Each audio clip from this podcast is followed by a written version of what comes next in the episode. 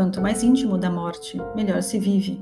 Mais uma ideia paradoxal aqui, muitas vezes lida por mim em vários livros, o mais recente deles, Conversando com Deus, de Neil Donald Walsh. Cito aqui alguns trechos. Entre aspas. O fato de você se recusar a pensar em sua própria morte o leva a se recusar a pensar na própria vida. Você não se dá conta disso. Perde o momento e tudo que ele lhe proporciona. Olha para ele depois que passou, em vez de olhar através dele. Quando você olha atentamente para qualquer coisa, vê através dela e a ilusão deixa de existir. Então, pode até mesmo apreciar a ilusão. Mais à frente, ele continua: Quando você compreende que a vida é eterna, compreende que a morte é uma ilusão que o mantém preocupado demais com seu corpo e, portanto, o ajuda a pensar que é o seu corpo. A morte lhe deveria ensinar que o que é real é a vida. E a vida lhe ensina que o que é inevitável não é a morte, mas a impermanência. A impermanência é a única verdade.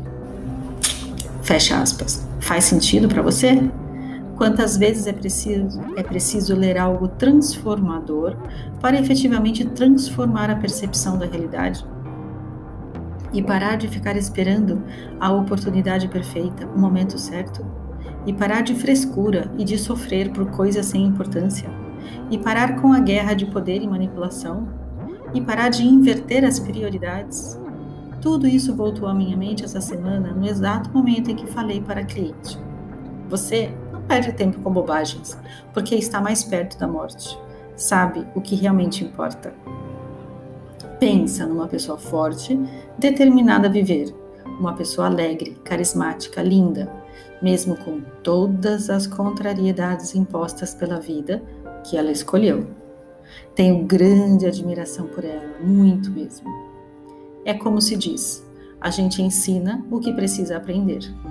Também li isso nesse livro e em outros tantos livros. Você sabe quando vai morrer? Eu não. Pode ser daqui a pouco, amanhã, ano que vem. A verdade é que ninguém precisa estar gravemente doente para morrer.